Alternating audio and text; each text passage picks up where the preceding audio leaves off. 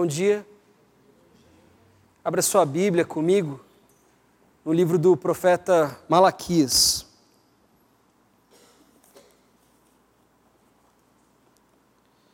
No domingo passado a gente a gente começou a estudar esse profeta. Nós já estudamos do verso 1 ao verso 5. Hoje a gente vai ler a partir do verso 6.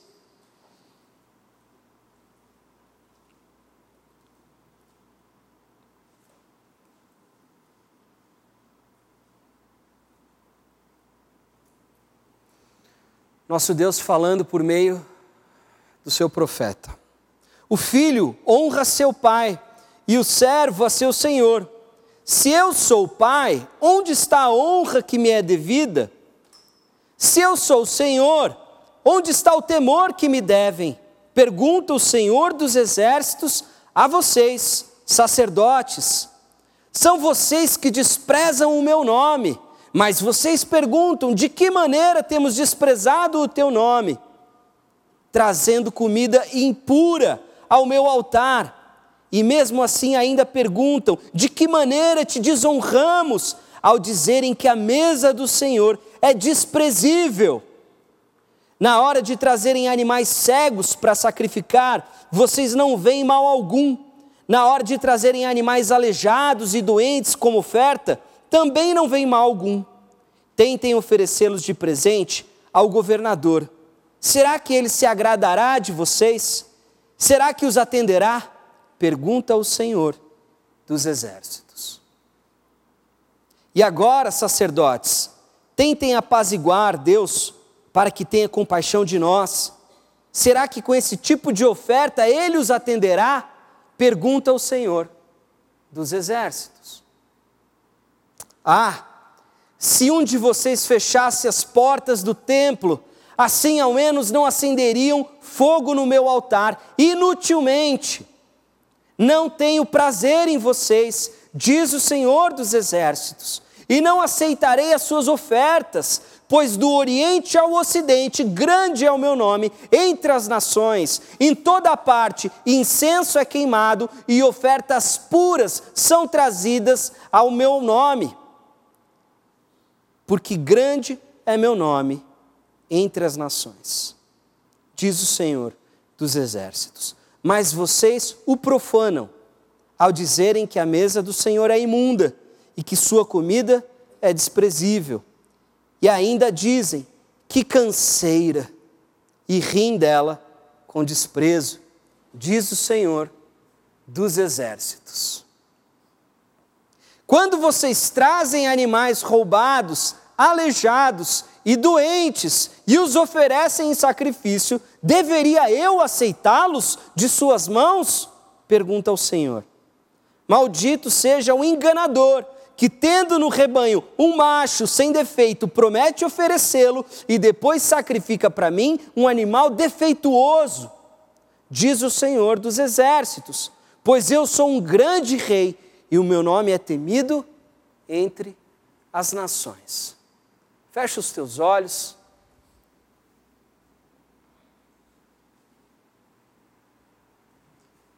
Descanse teu coração por alguns instantes.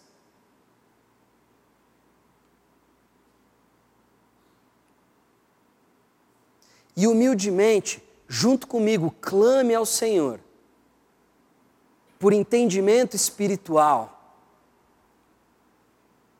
Entendimento espiritual é aquele que vem do Espírito Santo.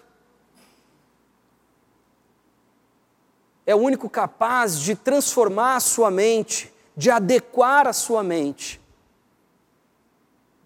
aos propósitos e aos desígnios de Deus. Senhor, nosso Deus e Pai, se conosco nessa manhã. Te pedimos humildemente pelo teu Santo Espírito, pelo teu santo fôlego, por essa inspiração divina que nos capacita a entender o teu idioma,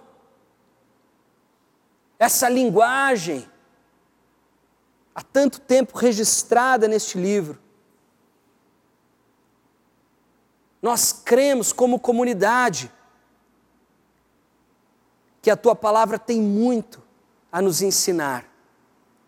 Não apenas como conteúdo, Senhor, que o conteúdo pode ser esgotado. Estamos falando de um ensino que transforma as nossas vidas, que quebranta os nossos corações, que humilha o nosso entendimento,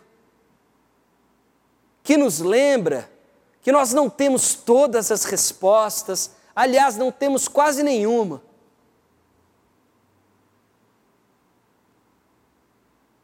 Senhor, é no nome de Jesus. Fale conosco nessa manhã, apesar dos nossos corações, apesar até mesmo do pregador. No nome de Jesus. Amém. Uma vez a gente estava lá em casa, reunido num pequeno grupo, e é comum a gente, antes de, de começar o, o estudo bíblico, é, lá em casa, nós separamos, a gente faz um, uma roda dos meninos, outra das meninas, e a gente partilha pedidos de oração, é, preocupações, coisas naturais do dia a dia. E depois dessa partilha, a gente já estava no meio da oração e eis que um telefone toca. E, e um dos meninos, não vou entregar a quem, um dos meninos atende, e começa a falar com a pessoa no meio da oração. E aí uma outra pessoa repreende. Pô, meu, no meio da oração. E aquele que atendeu o telefone, sem titubear, ele responde: Trabalho, meu.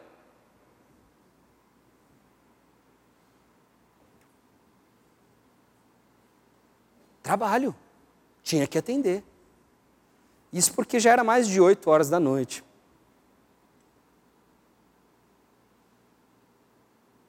Será que precisava atender mesmo? Eu até então não tinha falado nada. Eu fiquei quieto. Mas quem me conhece sabe que o que mais me irrita é a justificativa. Se você dá uma bola fora, eu faço aquele esforço cristão.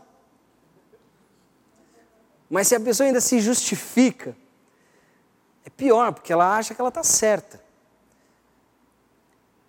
E eu acho interessante como nós, nós escolhemos uh, algumas áreas da nossa vida e nós usamos como desculpa diante de Deus.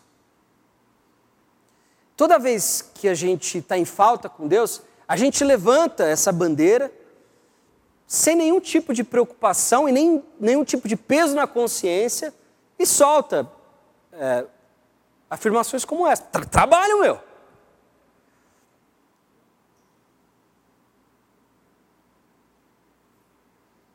tinha que atender. Claro, existem urgências, especialmente se você for um médico. Se fosse o Daniel atendendo isso em casa, estaria tranquilo.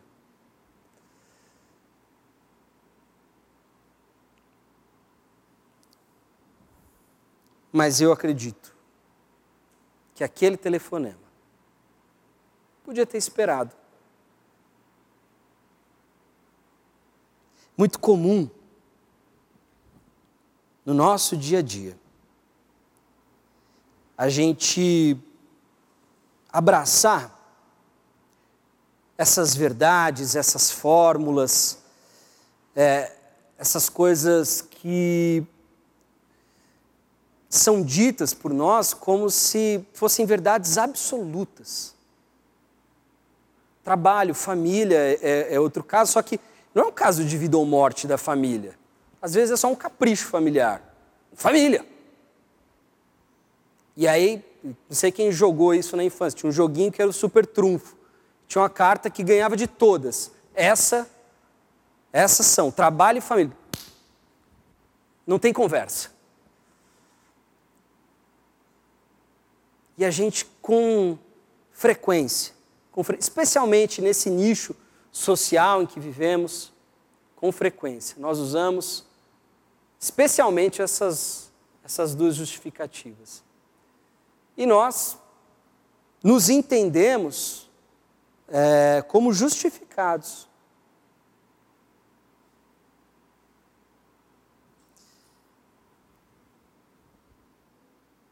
Sabe o que a gente está dizendo quando a gente diz algo assim? A gente está dizendo o seguinte: olha, Deus não é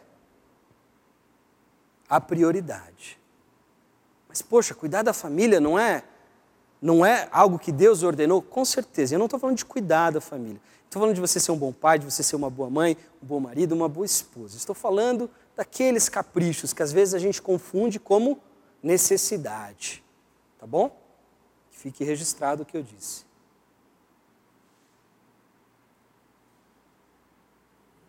Trabalho não é uma coisa ótima, maravilhosa, dado por Deus, inclusive como instrumento de aperfeiçoamento nas nossas vidas. Mas é muito fácil nós invertermos as prioridades. E a gente dá para Deus aquilo que sobra. O que sobra do nosso tempo. O que sobra dos nossos recursos.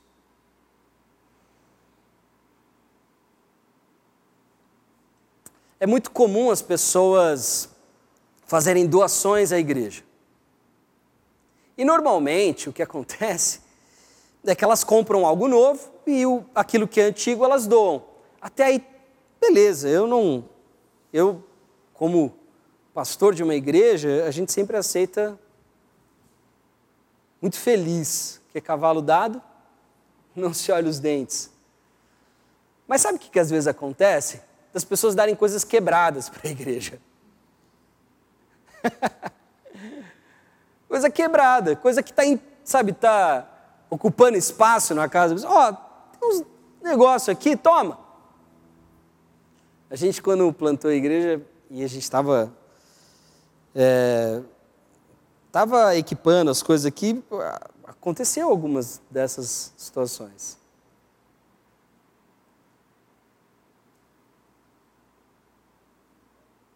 A gente está acostumado a dar o que sobra. A dar aquilo que para nós não é mais útil. Seja no que diz respeito ao tempo, seja no que diz respeito, inclusive, a recursos, a bens materiais.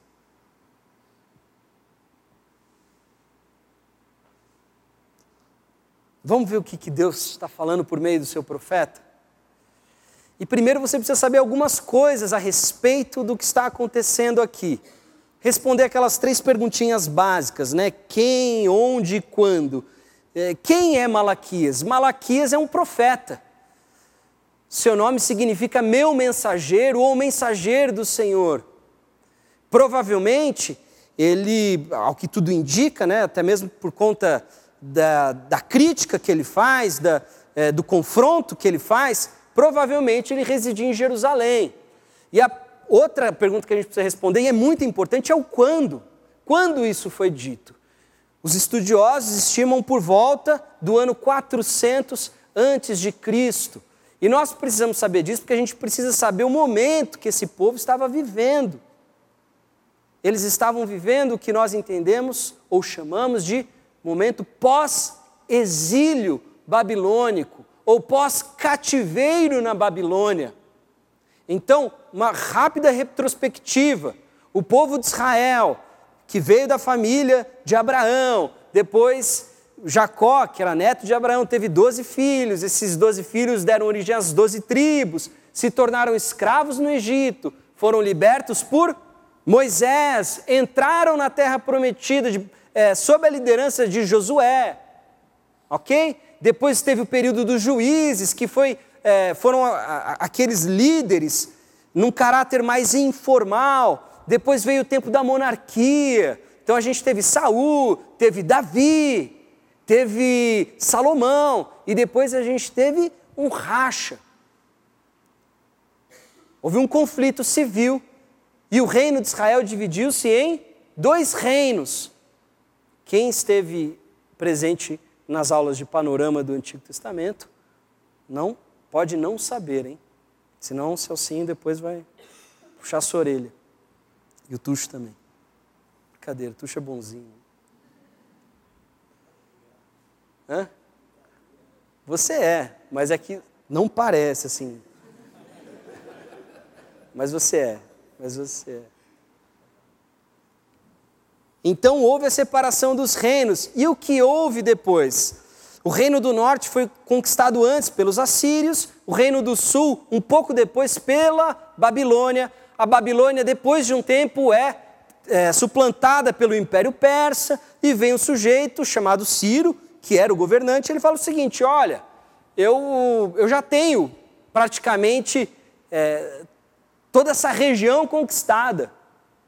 É melhor esse pessoal gostar de mim do que não. Já que eu os conquistei, e aí o que, que ele faz? Ele faz um decreto liberando os judeus a voltarem para sua terra, porque no cativeiro na Babilônia, depois da destruição de Jerusalém, depois da destruição do templo, boa parte dos judeus foram levados para a Babilônia e agora eles voltaram então estão reconstruindo a cidade, o templo, os muros. E é mais ou menos neste momento que o profeta Malaquias está falando. Falei isso domingo passado também. A gente está muito acostumado é, a, a, dizer aquelas coisas do tipo: ah, era muito fácil ser crente nos tempos bíblicos, porque Deus aparecia para todo mundo, Deus fazia sinais maravilhosos, fantásticos, e hoje ele não fala mais do mesmo jeito. Engano. Porque teve momentos bíblicos que Deus também, aparentemente, não se manifestava, ou pelo menos não da mesma maneira. Não abriu nenhum mar, não fez chover é, fogo, não, não trouxe alimento do céu. Esse era um momento aparentemente de silêncio de Deus também. Não à toa, nos primeiros versos, a gente percebe, na, na, própria fala de Deus por meio de Malaquias, a gente percebe um povo apático, um povo indiferente, um povo que duvida do amor de Deus. Deus diz: Eu sempre amei vocês, ou eu tenho amado vocês até então. E ele mesmo já retruca, dizendo: Mas vocês dizem, de que maneira que você tem nos amado? Isso é uma maneira, um recurso retórico para deixar claro que o povo estava insatisfeito. O povo olhava e falava assim: ó, a gente foi esquecido por Deus. E embora eles tenham sido liberados para voltarem para suas, para suas terras, eles continuavam debaixo do domínio de um império estrangeiro.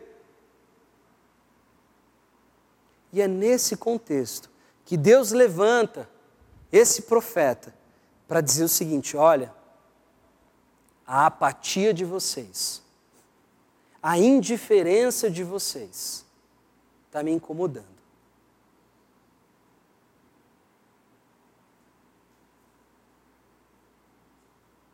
Vamos voltar ao texto. Verso 6: O filho honra seu pai e o servo a seu senhor. Se eu sou pai, onde está a honra que me é devida? Se eu sou o senhor, onde está o temor que me devem? Pergunta o Senhor dos exércitos a vocês, sacerdotes. Existe uma crítica geral à nação. Mas ao mesmo tempo existe um componente um pouco mais específico. Porque os sacerdotes eram aqueles responsáveis pela vida litúrgica deste povo, pelo culto, responsáveis pela espiritualidade, naquilo que, obviamente, cabe a um sacerdote. Não estamos falando apenas de um povo apático. Não estamos falando apenas de um povo ingrato. Estamos falando também de uma classe religiosa corrompida. São vocês que desprezam o meu nome, mas vocês perguntam: de que maneira temos desprezado o teu nome? E Deus responde: trazendo comida impura ao meu altar. E mesmo assim ainda me perguntam de que maneira te desonramos, ao dizerem que a mesa do Senhor é desprezível.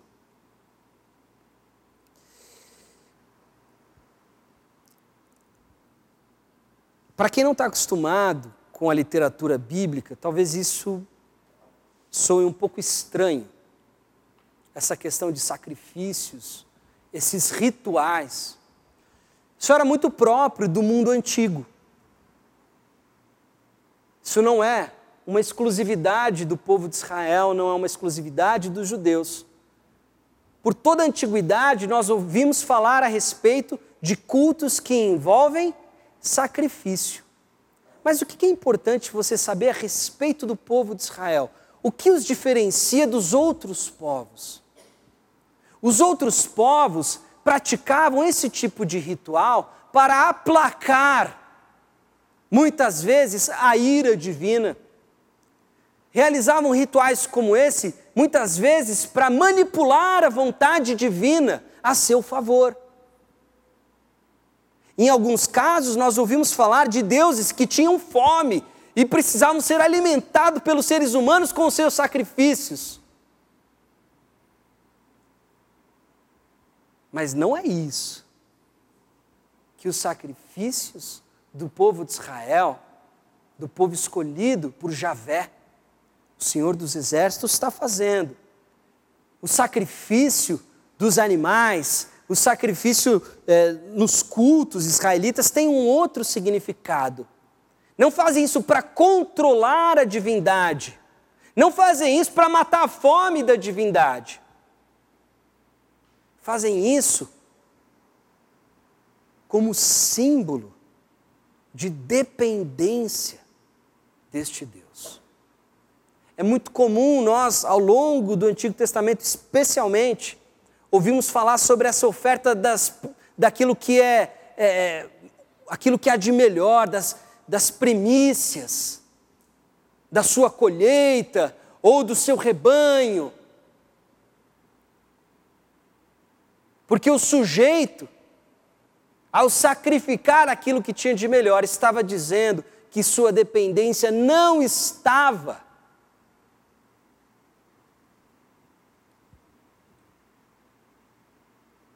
naquilo que era material. Que ele, ainda que precisasse comer, precisava muito mais do favor divino. Aparentemente, talvez, para quem estivesse olhando, um de nós, seria difícil diferenciar um ritual pagão de um ritual israelita. Mas essa é a beleza da história de Israel, das narrativas bíblicas. Muitas coisas se parecem, muitos elementos se parecem com das culturas circunvizinhas. Só que em Israel, na espiritualidade, na tradição judaico-cristã, esses elementos que muitas vezes são comuns aos outros povos, no nosso meio, são ressignificados. A gente não está fazendo nada, ou pelo menos eles, falando em especial a respeito do povo de Israel, não estão fazendo nada para controlar a Deus. Estão fazendo isso porque possuem um sentimento de criatura. O sentimento de criatura é aquele sentimento que te humilha diante do Criador, é o sentimento de insignificância diante do Criador. E a Ele você deve o que você tem de melhor. É disso que estamos falando aqui, para que você entenda. E a crítica de Deus, ela, ela é muito básica, é, é, ela é muito clara. Ele está dizendo o seguinte: olha, o filho deve honrar o pai, e o servo deve temer o seu senhor. Ele faz um cálculo bem simples. Se eu sou o pai, se eu sou o senhor, cadê aqueles que me honram? Cadê o temor que me é devido? Deus está dizendo de maneira muito simples o seguinte: vocês me chamam de Pai, vocês me chamam de Senhor, mas eu não sou tratado dessa forma por vocês.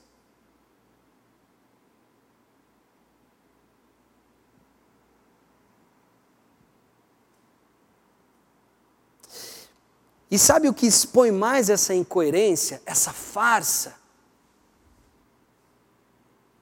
É a autoridade temporal. Olha aqui, verso 8: Na hora de trazerem animais cegos para sacrificar, vocês não veem mal algum. Na hora de trazerem animais aleijados e doentes como oferta, também não veem mal algum. Tentem oferecê-los de presente ao governador, ao sátrapa, quem lembra das suas aulas de história do ensino médio? Os governadores dos postos avançados do Império Persa. Os governadores que o rei persa deixava ali na região. Deus está falando o seguinte: quer ver como isso tudo aqui é uma farsa? Vamos ver se para a autoridade temporal vocês vão trazer esses animais defeituosos que vocês têm trazido para o meu templo. E para que você saiba que isso não é uma coisa que Deus inventou agora, olha o que está escrito em Deuteronômio 15. Você não, não precisa abrir. Só confia que eu estou lendo o texto. Se você quiser, depois se abre. Diz lá, em Deuteronômio 15, no verso 21, se o animal tiver defeito, ou for manco ou cego, ou tiver qualquer outro defeito grave, você não poderá sacrificá-lo ao Senhor, o seu Deus. Porque isso não é um sacrifício para você. Você não está abrindo mão de algo que, te, que de fato é bom para você. Você está abrindo mão de algo que é inútil, que não tem serventia. Então, quando Deus acusa os sacerdotes de chamarem a mesa do Senhor de desprezível, é óbvio que ninguém estava dizendo que mesa desprezível. Mas quando você leva para a mesa do Senhor aquilo que você despreza, você torna a mesa do Senhor desprezível. Quando você leva a Deus aquilo que não tem serventia para você, é apenas uma sobra, é algo defeituoso,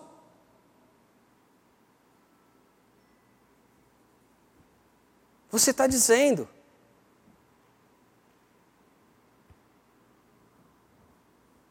A mesa do Senhor, o templo do Senhor, o reino do Senhor. É desprezível. Digno daquilo que eu desprezo.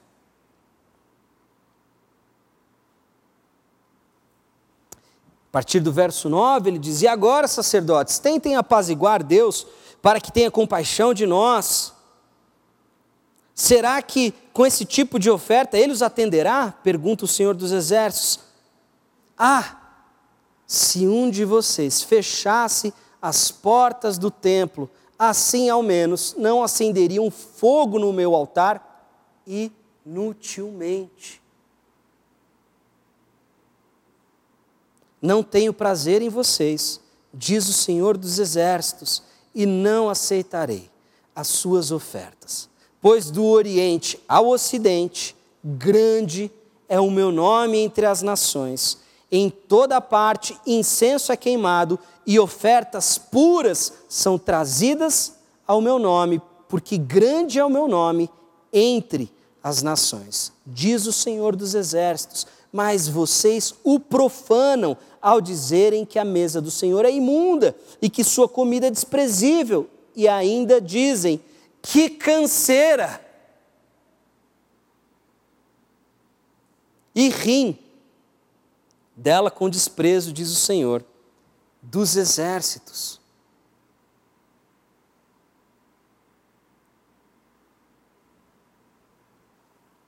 Deus, Ele está sendo extremamente claro. Ele está dizendo o seguinte: eu não quero sobra, eu não quero algo defeituoso. Isso para mim é uma ofensa.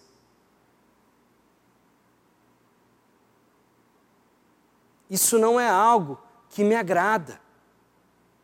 É uma ofensa para mim. A palavra profanar significa corromper, poluir, sujar.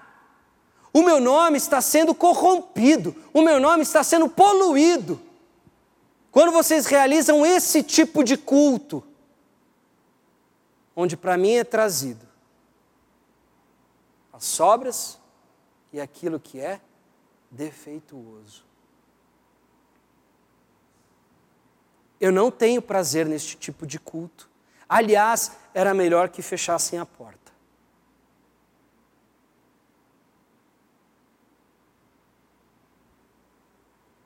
Do que acenderem um fogo inutilmente no meu altar.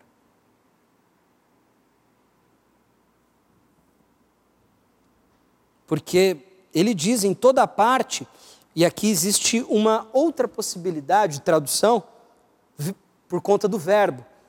Poderia ser em toda parte incenso será queimado e ofertas puras serão trazidas em meu nome, porque grande será o meu nome entre as nações. É uma possibilidade. De qualquer forma, já era grande, continuou sendo grande ainda hoje. O nome dele é grande entre as nações.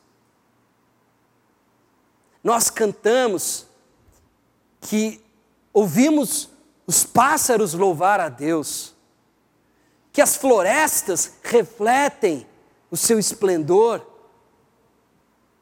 que toda a criação glorifica a Deus. Isso é um fato. Só não percebe isso aquele que não tem sensibilidade espiritual.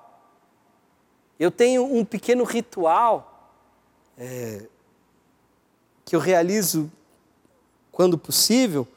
Uma família querida me convida é, todo ano para passar uns dias na praia. E tem um momento que eu paro sozinho e, e contemplo aquilo e eu sou humilhado pela criação, eu sou humilhado pelo poder, pela majestade de Deus, por esse design mais que inteligente.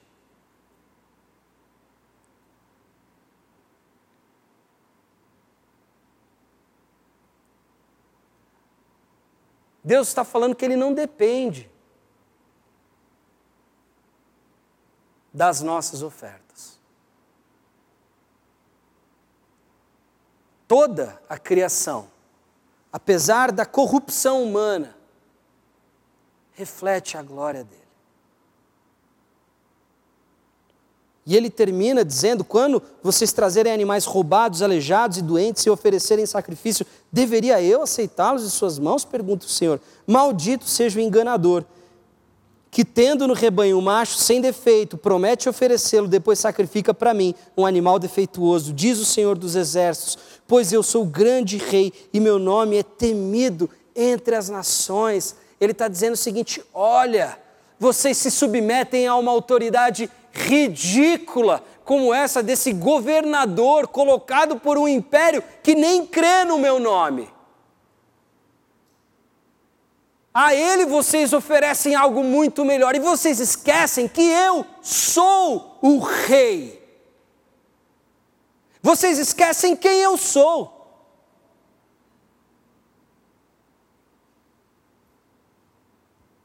Vocês estão me confundindo com algum ídolo de barro, de pedra, até de ouro que seja, mas vocês estão me confundindo. Eu não sou isso. Eu sou rei. Temido entre as nações. Porque se tem uma coisa que o Antigo Testamento nos mostra, é que Deus é o Senhor da história. Ele escreve a história de acordo com os seus propósitos, de acordo com a sua vontade. Ele levanta e derruba impérios.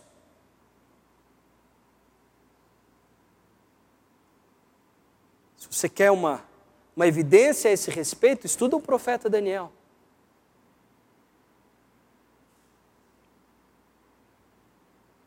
Vocês estão esquecendo de quem eu sou. Sou rei.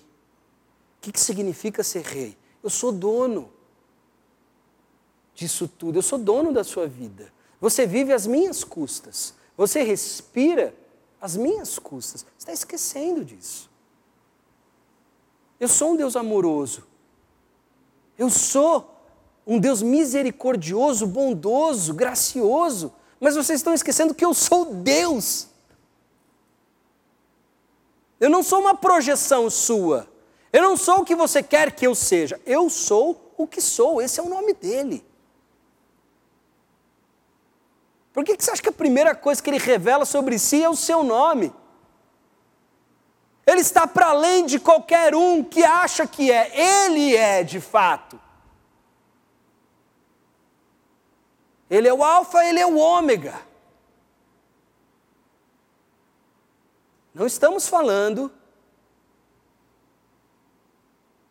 de um agente espiritual que nós controlamos com pequenos sacrifícios, com pequenas renúncias. Estamos falando do Deus do universo, que é amoroso, é gracioso, é misericordioso, mas continua sendo Deus, continua sendo Rei. E isso significa alguma coisa.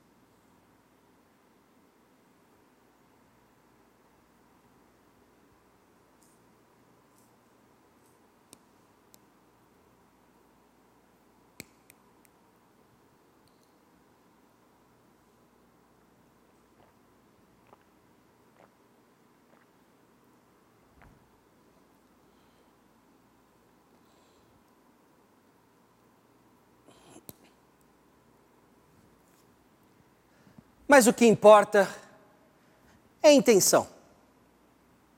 Já ouviu essa frase? O que importa é a intenção.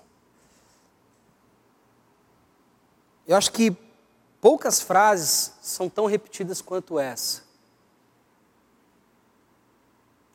E a frase em si não é ruim. Quando dita pelo outro de forma gentil. Deixa eu te explicar. Por exemplo, você foi lá e, e quis presentear alguém, levou um doce e no meio do caminho bagunçou, caiu, alguma coisa, veio todo todo quebrado. E você fala, desculpa, peguei um buraco na rua e tal. E a pessoa fala, imagina, que isso, tá ótimo que vale é a sua intenção. Então, o que vale é a intenção, ela é uma boa frase quando ela é dita pelo outro, de forma gentil, porque ele está te desculpando, dizendo: imagina, que isso, tá ótimo. Ó, oh, eu tentei fazer isso, mas acabou que. Não tem problema. Tá legal, tá ótimo, é isso aí, tá perfeito. Com certeza você já passou por uma situação dessa, certo? O problema é que nos dias de hoje se inverteu. E quem diz que o que vale é a intenção é aquele que faz um negócio medíocre. Não, mas isso aqui está ruim. Não, mas o que importa é, é a minha intenção. Você já se desculpa ao fazer, você não faz mais com excelência, Você não faz mais tentando fazer o melhor que você pode. Você já se desculpa dizendo: o que vale é a minha intenção.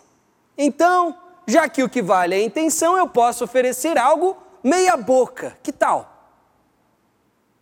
Se o que vale é a intenção, afinal de contas, eu quero muito bem aquela pessoa. Eu levo algo bem ruim para ela. Que, afinal de contas, o que vale é a intenção. E aí a gente faz essa confusão, né, super abstrata e subjetiva com relação aos nossos sentimentos e aquilo que, é, é, é, que a gente projeta. O problema é que isso se infiltrou na nossa espiritualidade e a gente acha que o que a gente dá para Deus, na verdade, o que importa é a minha intenção. E afinal de contas, já que eu sou uma boa pessoa, não existe nada além de boas intenções no meu coração. E por isso, eu dou aquilo que eu estou afim de dar, mas o que importa é o meu coração. Então talvez você esteja pensando: peraí, Lipe, essa conversa aí está muito Antigo Testamento. Nós estamos debaixo da graça. Nós estamos debaixo de uma nova aliança. Não funciona do mesmo jeito.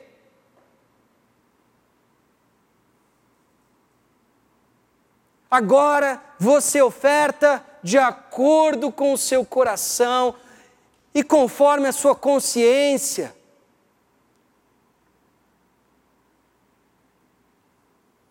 É.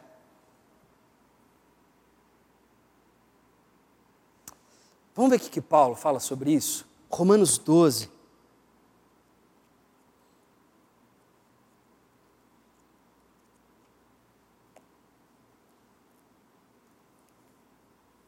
A partir do verso 1. Portanto, irmãos, rogo-lhes, pelas misericórdias de Deus, que se ofereçam em sacrifício vivo, santo e agradável a Deus. Este é o culto racional de vocês. Não se amoldem ao padrão deste mundo, mas transformem-se pela renovação de sua mente, para que sejam capazes de experimentar e comprovar a boa, a agradável e a perfeita vontade de Deus. Vamos ler de novo.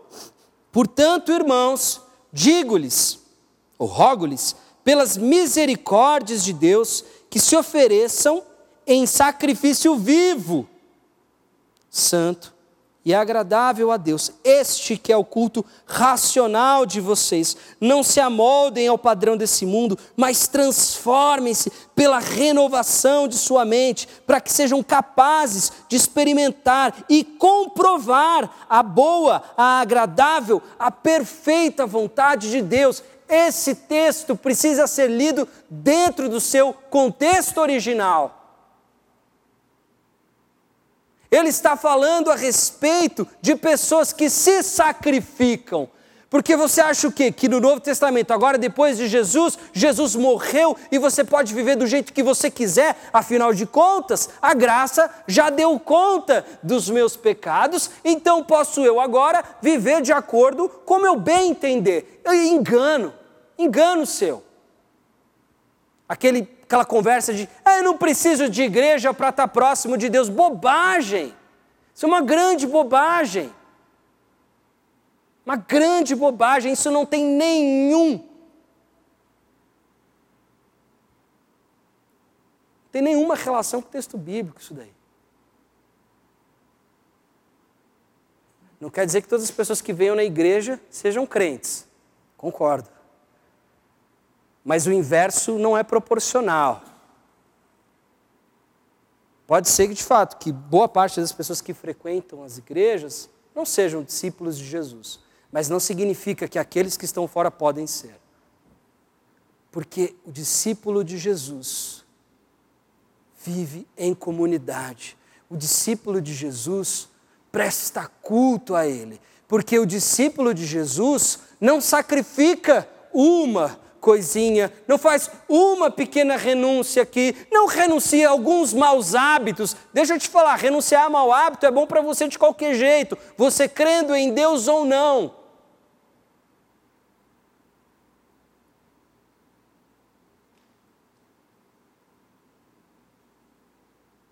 Renunciar a maus hábitos, qualquer um pode fazer.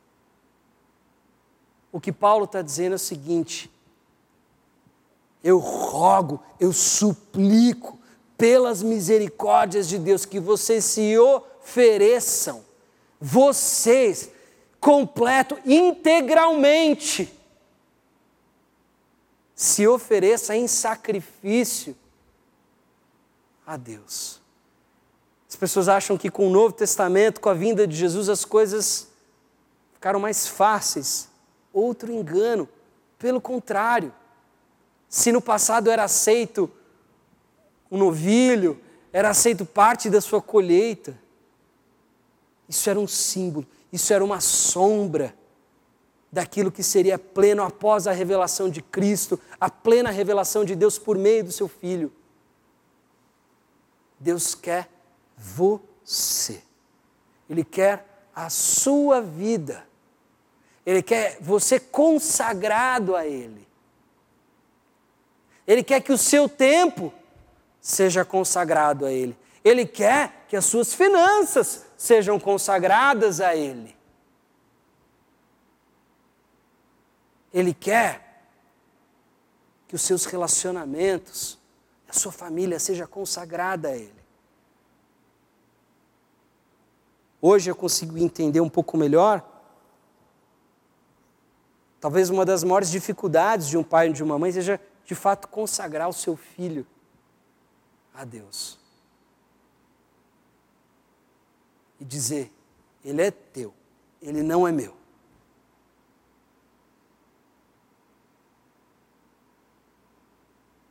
Eu vou cuidar dele para o Senhor. Porque o Senhor me confiou ele, mas ele é teu, ele não é meu. Ele não existe para me satisfazer ele não existe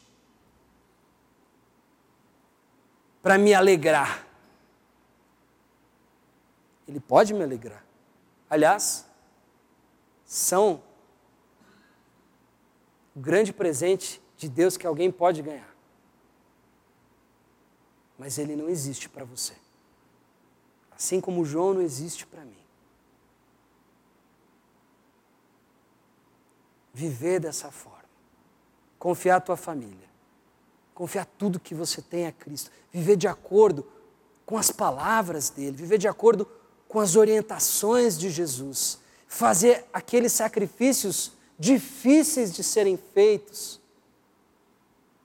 as renúncias difíceis. Muitas vezes abrir mão dos teus queridos, por Ele, que é uma palavra dura de Jesus, ele disse: Eu vim trazer a espada, eu não vim trazer paz. Eu vim causar desentendimento, porque eu exijo mais, porque eu sou mais. E não dá para você ser meu discípulo se você estiver olhando para trás, se você é daqueles que põe a mão no arado e olha para trás. Quem põe a mão no arado e olha para trás não consegue fazer o trabalho que tem que fazer, porque é um trabalho que necessita de atenção, de foco naquilo que está à frente.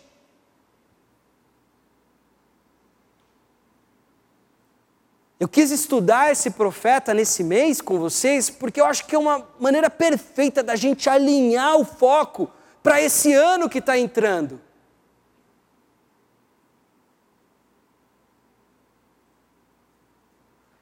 Você tem que lembrar que ele é rei. Eu estava conversando com uma pessoa agora no fim do ano, e essa pessoa tentava, porque tentava me convencer de que Jesus era um brother.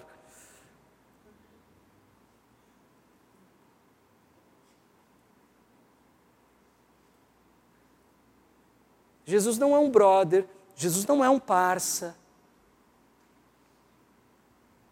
Jesus ele é Senhor. Não, mas Jesus disse: não os considero mais servos, mas considero amigos. Sim, ele pode me considerar amigo. Eu continuo considerando ele o Senhor, meu amigo, o melhor de todos os amigos. Mas ele não deixa de ser Senhor, ele não deixa de ser Rei. Eu não perco a reverência, eu não perco o que os teólogos, os estudiosos chamam de sentimento religioso, que é o sentimento de criatura diante do Criador. Eu não posso perder isso. Se eu perder isso, eu perco a reverência. Se eu perco a reverência, eu começo a achar que o que importa é o que eu sinto. E o que você sente é pouco importante. Pouco importante, porque já diria o profeta Jeremias, falando em nome do Senhor, o coração humano é enganoso, ele é terrivelmente doente. Não confie no teu coração. Não. E quando eu digo coração, eu não estou falando só da, da, da região que abriga os sentimentos.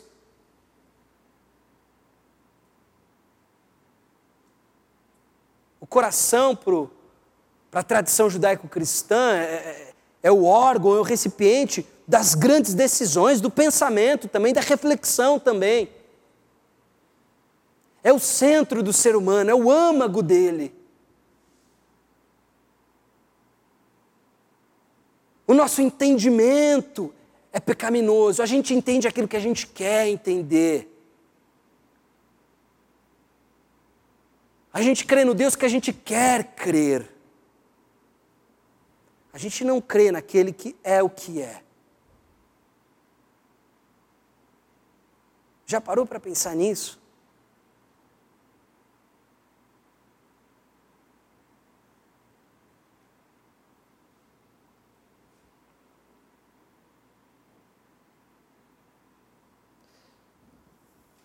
Se eu pudesse resumir esse texto, eu diria que Deus está dizendo que não dá para você separar o gesto da intenção. A gente vive numa sociedade que separa.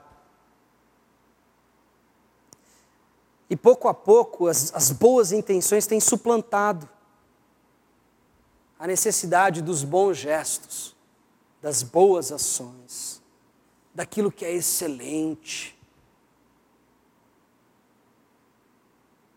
Porque, afinal de contas, o que importa é o meu coração ser de Jesus.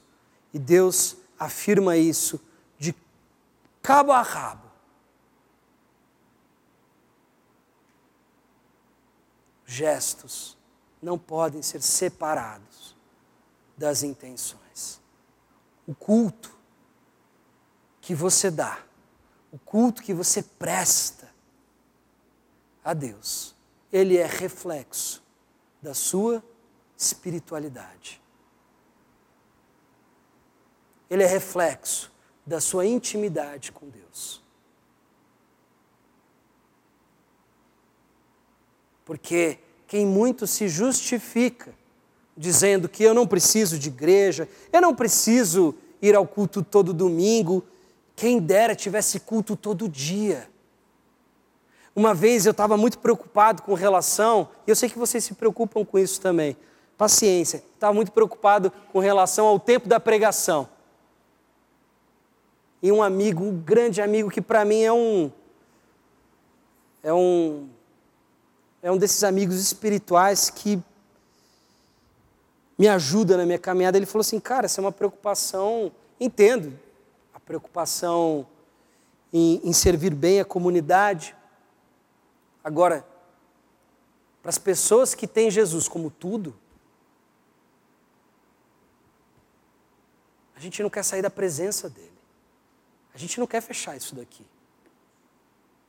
A gente quer aprender mais e mais. A gente quer ouvir a palavra. Claro, existem muitas outras maneiras de cultuar a Deus, e é o que Paulo está dizendo: o culto não é só isso que nós fazemos aqui. O culto é a sua vida. E se tem algo que o Novo Testamento estabelece, desde Jesus até os apóstolos, é que a sua vida, a partir de agora, é um grande culto a Ele. A maneira como você fala, a maneira como você se relaciona, a maneira como você trabalha, Isso tem que ser um grande, um grande culto e um grande sacrifício a Deus. Tudo isso deve ser feito. Tendo Ele como meta, tendo Ele como objetivo, tendo Ele como alvo. As palavras que Deus falou por meio de Malaquias, creio eu, continuam valendo. Continuam valendo. Jesus não veio aliviar a nossa moral. Ele não veio aliviar o nosso compromisso. Pelo contrário, ele veio radicalizar. Ele diz que aquele que não toma sua cruz, aquele que não nega a si mesmo, não está apto para ser discípulo.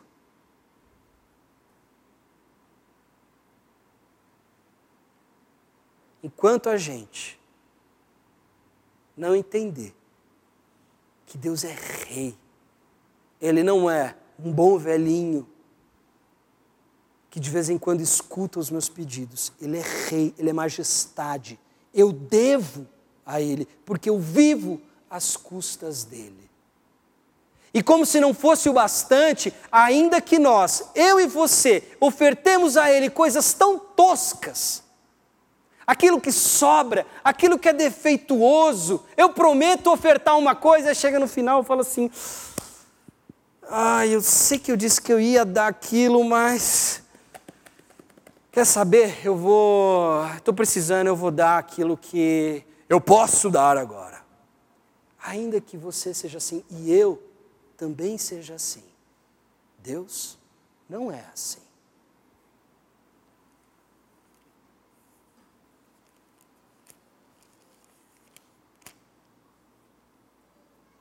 E Paulo, na segunda carta à igreja de Corinto, diz, no capítulo 5, no verso 21, Deus tornou pecado por nós aquele que não tinha pecado, para que nele nos tornássemos justiça de Deus.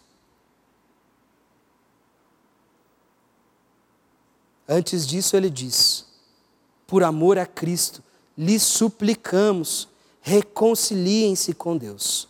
Por quê?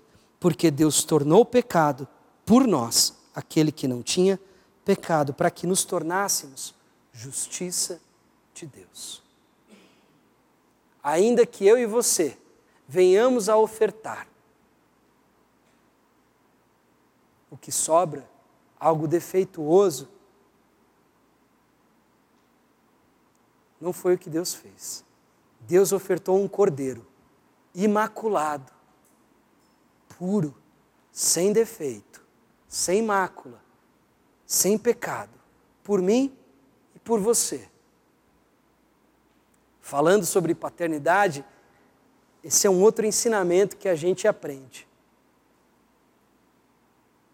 Quando a gente pega o nosso filho, uma criança, um bebê inocente, nos braços, e a gente lembra do que Deus fez, quando nos ofertou, aquele que não tinha mácula, aquele que não merecia a cruz. Eu não posso permanecer o mesmo diante dessa afirmação. Eu não posso permanecer o mesmo diante dessa verdade. Talvez você viva de forma irreverente, é, sem o temor necessário. Como diria no inglês, é, tem uma expressão muito comum, é como se tudo já fosse garantido.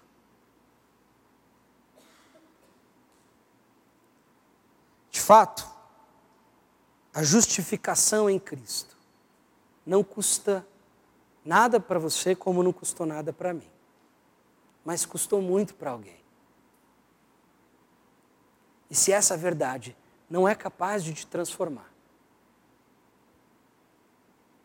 não é capaz de transformar a tua postura, Você continua soberbo, arrogante, achando que você sabe alguma coisa sobre a vida e você não se humilha diante dele.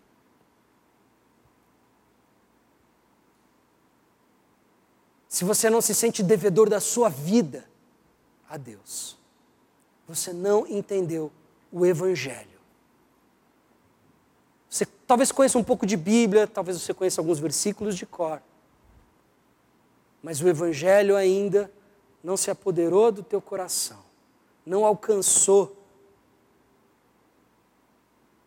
o centro da tua vida. Você ainda está vivendo para você, para os seus sonhos, para as suas realizações. Não basta que essa pregação seja bíblica, tenho dito isso. Ela precisa ser evangélica, no sentido mais puro da palavra. Deus não aceita qualquer sacrifício, porque Ele não ofertou qualquer sacrifício por você. Amém?